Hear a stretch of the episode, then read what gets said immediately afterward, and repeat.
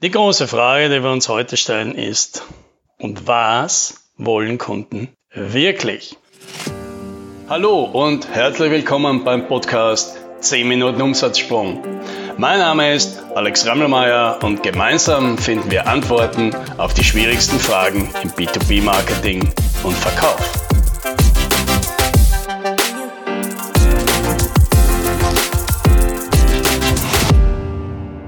Kunden wollen keinen Sechserbohrer.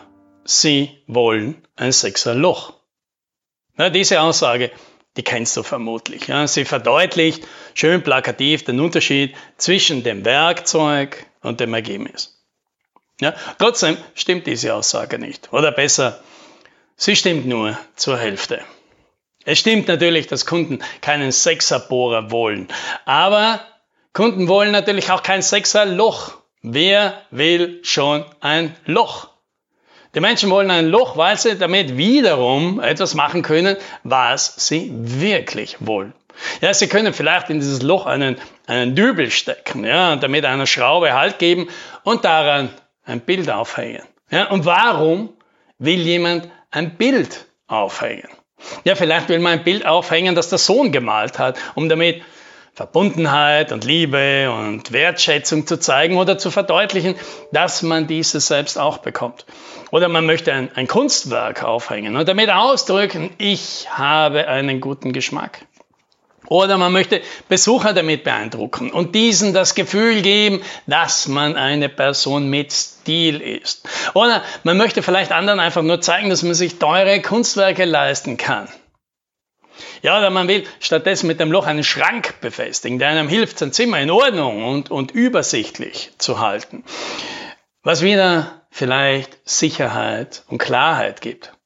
Ja, oder zum Selbstbild eines Menschen passt, der seine Umgebung im Griff hat. Ja. Du siehst, die Möglichkeiten sind vielfältig, aber letztendlich geht es immer um Emotionen, um Sicherheit, um Anerkennung, um Nostalgie, um Verbundenheit, um Status, um Identität, um Kontrolle, um Autonomie, um das Gefühl weiterzukommen. Aber es geht nicht um Bohrer, es geht nicht um Löcher, es geht nicht mal um Bilder und Schränke. Ja, deswegen sollte man jetzt meinen, es doch mehr Sinn macht, gleich über diese Dinge zu reden, also über positive Gefühle statt über Bohrer. Ja, warum macht das also keiner? Ja, vor allem im B2B.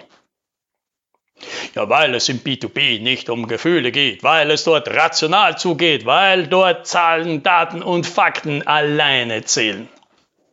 Nein, spätestens, wenn man diese Sätze laut ausspricht, sollte einem bewusst werden, was das für ein Unsinn ist. Worum geht es im Business denn sonst als um Emotionen? Natürlich geht es dort genau um dasselbe, um Anerkennung, um Kontrolle, um Status, um Identität, um Sicherheit, um das Gefühl voranzukommen, um dabei zu sein, um sich die unabhängig zu bewahren oder um beim Chef gut auszusehen.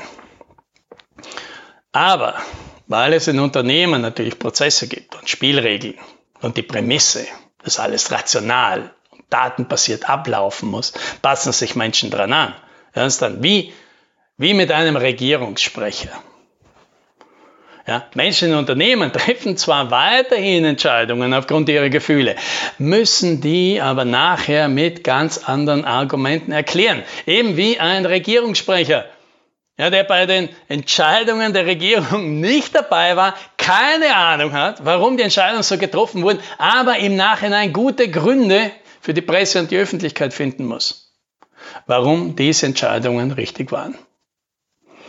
Die Gründe dabei, die müssen mit der eigentlichen Entscheidung nichts zu tun haben. Sie müssen nur gut vertretbar sein. Ja, genauso ein guter Regierungssprecher immer gute Argumente findet, egal wie sich die Regierung entschieden hat, sind viele Menschen in Unternehmen geschickt darin, ihre völlig anders motivierten Entscheidungen so zu verpacken, dass sie eben in das Regel- und in das Werteschema des Unternehmens passen. Ja, wer das noch nicht erlebt hat, der hat noch nie in einem größeren Unternehmen gearbeitet.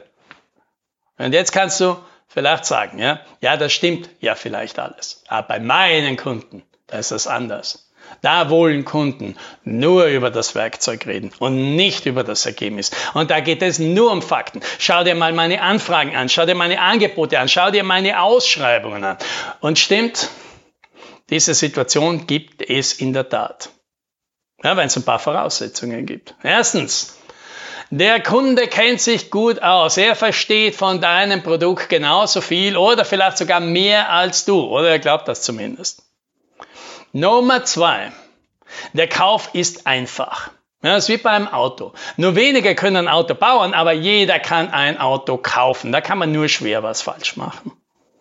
Und drittens, und das ist das Schlimmste, dein Produkt ist langweilig. Zumindest findet das der Kunde.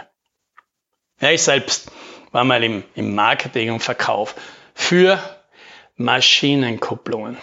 Ja, das sind so Teile, die in Maschinen verbaut werden. Norm Teile.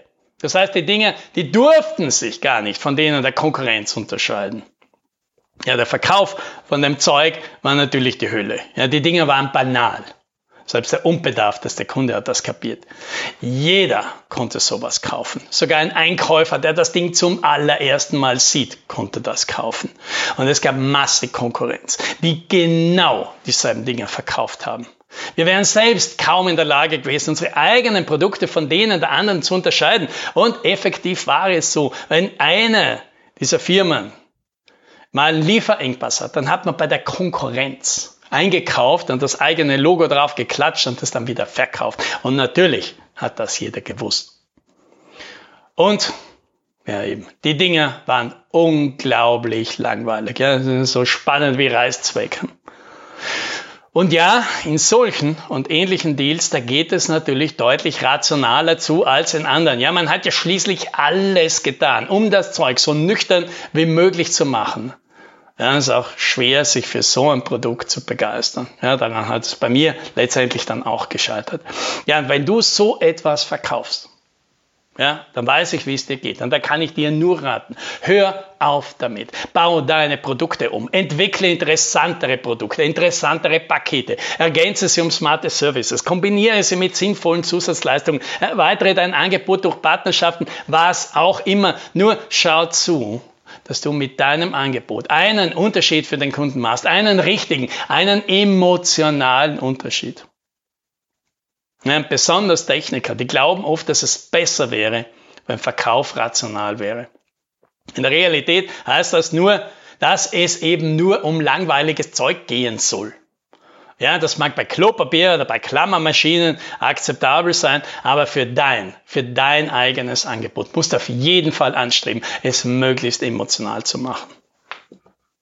Ja, wenn du jetzt Lust hast, gleich dran zu arbeiten, dann red doch mal mit uns. Mach dir auf unserer Seite einen Termin aus, ja? www.umsatzsprung.com.